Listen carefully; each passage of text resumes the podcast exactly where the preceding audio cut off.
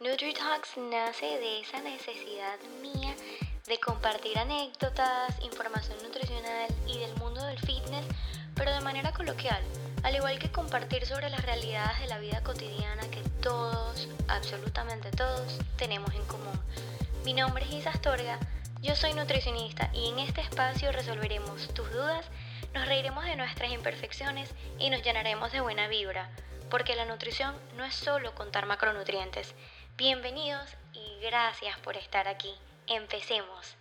Hola de nuevo, bienvenidos a otro episodio de NutriTalks. Hoy no vengo a dar una cátedra de nutrición. Hoy quiero hablarles desde el corazón y más bien con mucha reflexión.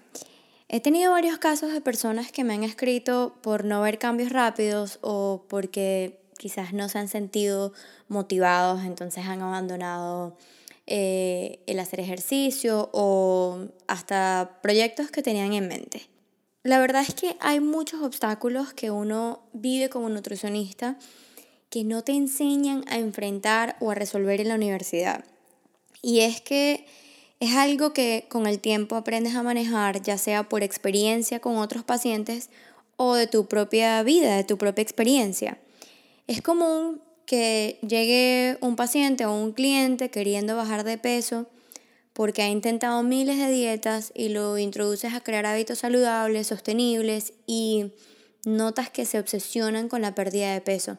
Se pesan todos los días y al ver que el peso sube y baja, porque ojo, quiero abrir un paréntesis aquí, nuestro peso cambia a diario, mejor dicho, cambia por hora.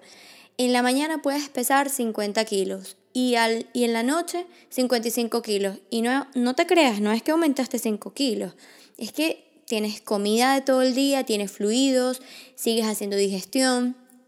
Y vale, si eres mujer, tu peso va a fluctuar aún más según tu ciclo menstrual y bueno, podemos continuar con otros temas por ahí, pero hay personas, y no estoy hablando de un trastorno alimenticio, sino de un individuo que está muy ansioso o ansiosa por perder peso.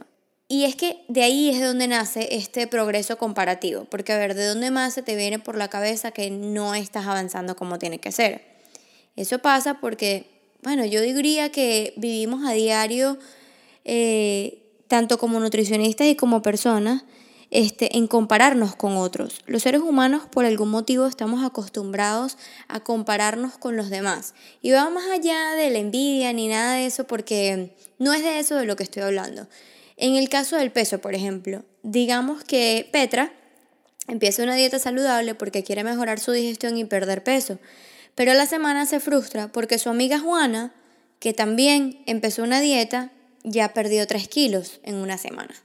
Hay muchísimos factores por los cuales una persona puede o no perder más peso más o menos rápido que otra.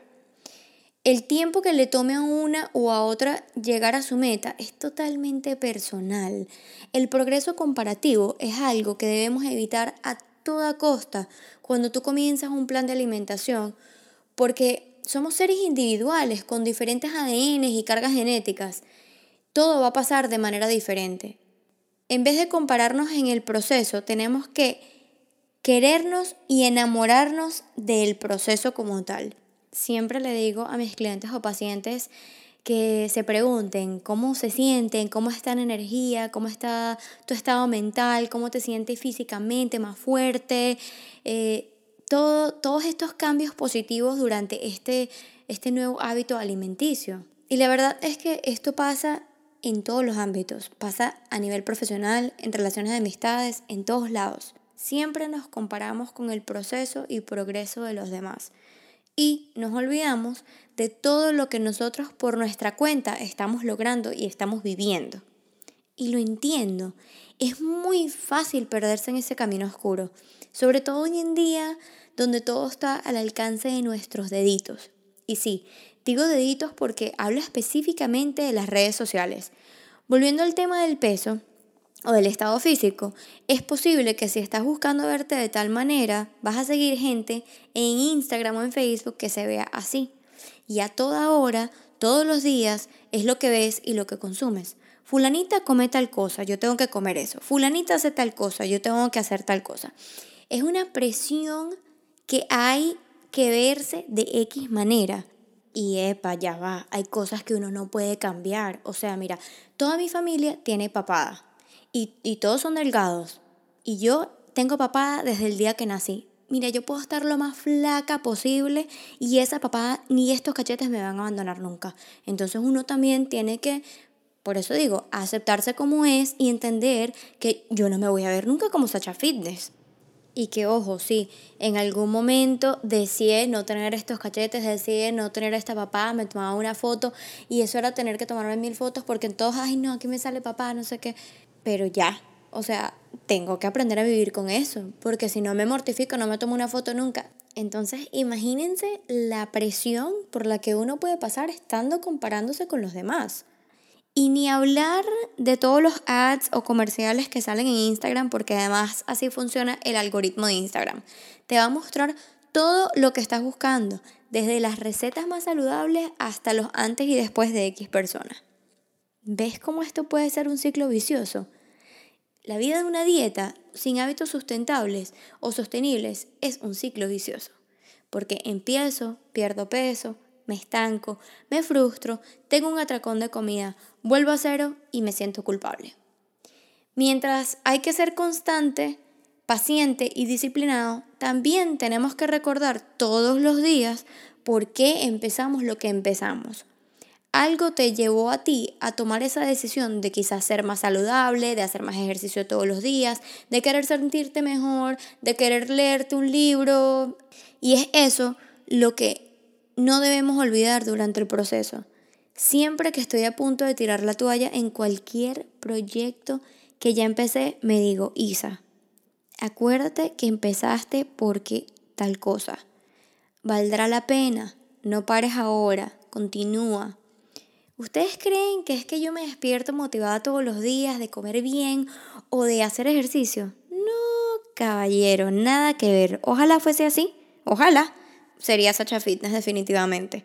Pero sé que si como chatarra me voy a sentir mal. Y no mal de sentirme culpable, sino de que me va a doler el estómago, voy a sentirme súper inflamada y eso va a desatar un efecto dominó.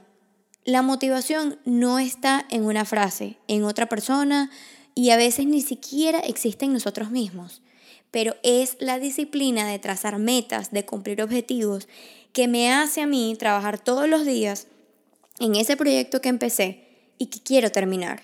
Igual que todos los días me pongo la ropa a hacer ejercicio, así no tenga ganas, me pongo los zapatos y vámonos a hacer ejercicio. Por eso, las metas a corto plazo son metas alcanzables, son metas y objetivos realistas. Por eso siempre les digo, si quieres perder un porcentaje de grasa, bajar de peso, subir de peso, estar en X número, tienes que decir, en cuatro semanas voy a perder 5 libras en vez de 20, porque eso no es ni siquiera saludable ni tampoco alcanzable, o por lo menos no es alcanzable practicando hábitos sustentables, porque claramente podemos hacer una dieta de jugos detox, o quizás no comer carbohidratos en 30 días, pero ajá, y después de los 30 días, a veces ni siquiera tienen que pensar en metas de peso. Simplemente, ah, bueno, quiero mejorar mi piel, eh, quiero mejorar mi sistema digestivo, quiero comer más vegetales.